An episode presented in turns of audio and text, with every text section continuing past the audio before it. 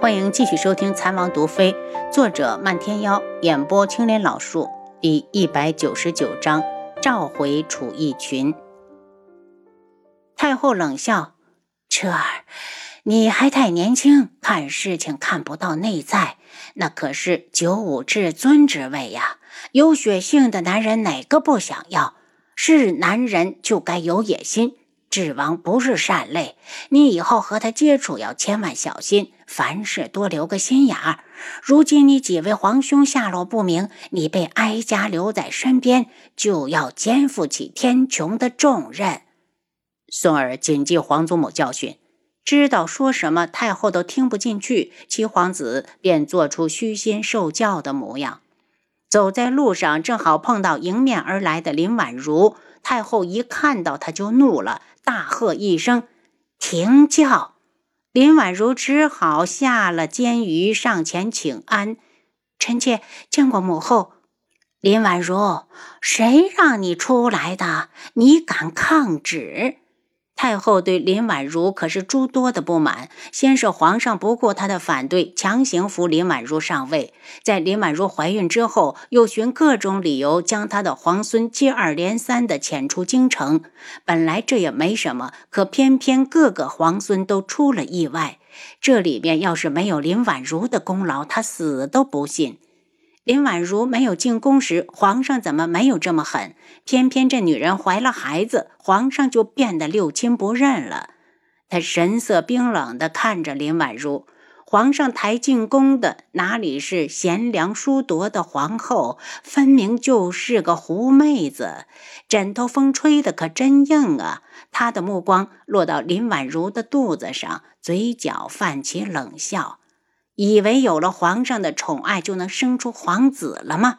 林婉如，你为这后宫是你林家的私人府邸，你任你所为。有哀家在，你想都别想到最后，你落的不过是竹篮打水一场空。太后毫不掩饰眼中的恨意，她那么优秀的皇孙，都是因为这个女人才遭了难。林婉如，你最好祈祷皇上的腰能好，要不然你林家的日子也该到头了。林婉如被太后看得发怵，故意挺了挺肚子。母后，是皇上听说赤罗国来人了，非要臣妾去陪母后迎接。有哀家在，显不着你。太后说的不客气，又吩咐太监赶紧起轿。眼看着太后的轿子已经走远，林婉如气愤的一甩袖子：“抬本宫回去见皇上。”见到轩辕笑后，太后把北宫子渊的来意简单说明。轩辕笑就瞪着眼睛，用力的一拍：“朕怎么忘了楚相了？”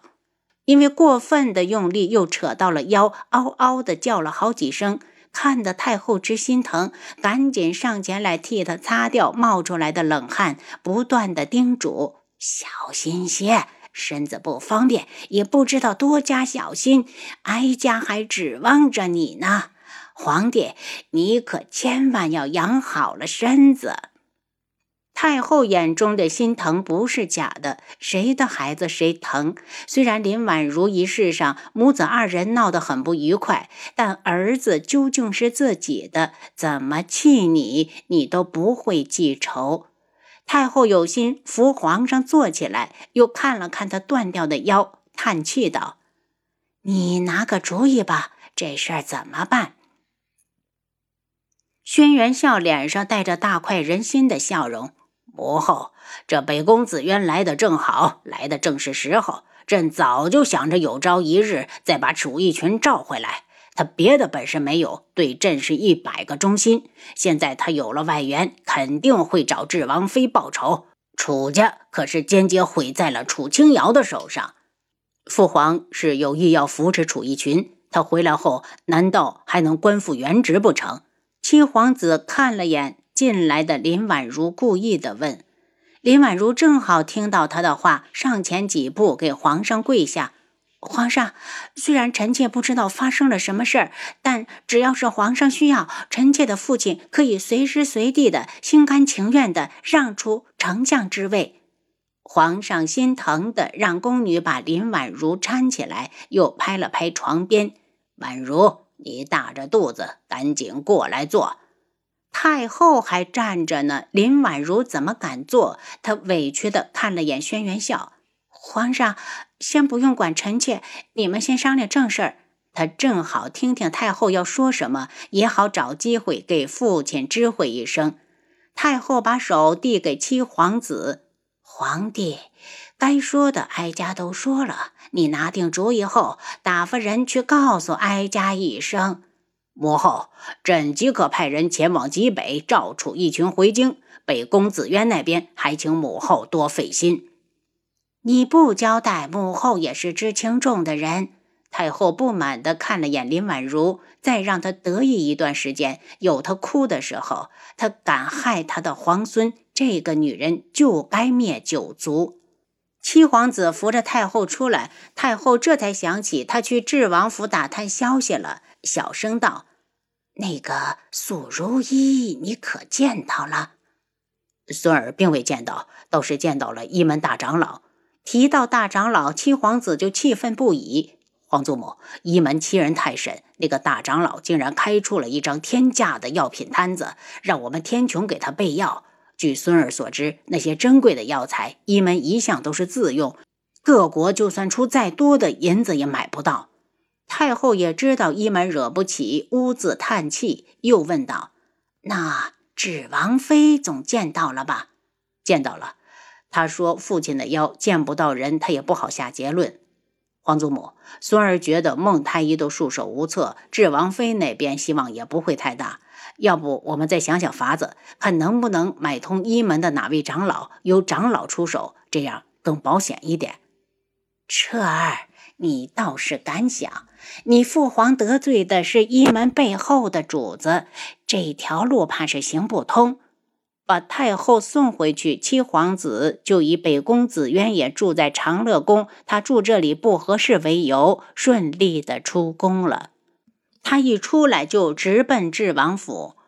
当楚清瑶听完北宫子渊的来意，整个人都被惊到了。明明是八竿子打不着的两个人，竟然有了关系，还生了一对私生儿女。如果他所料不差，北宫子渊生的怕是一对龙凤胎。因为一胎一胎生，楚逸群最少要能见到其中的一个。可事实上，楚逸群好像并不知道他曾经和别的女人有过孩子。以楚逸群的性子，这次回京怕是不能安分了。在极北的这几年，虽然有了轩辕志的照顾，但他从未会感恩。皇婶，你怕了吗？七皇子见他不语，以为他在担心。怕倒是不怕，只是太意外了。这么一来，京里就该热闹了。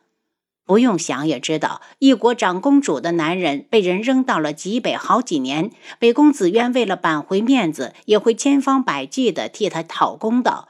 皇家的人不会讲道理，宫中那两位想的也就是独善其身，估计所有的过错都会推到他的头上。皇婶，你要有心理准备。北宫子渊是赤罗国的先皇长女，以强硬手段扶持幼帝登基，也就是赤罗国现在的皇上北宫子谭。传闻北宫子谭对这个皇长姐很是敬重，长公主府紧邻皇宫而建。殿下可见过他的一双儿女？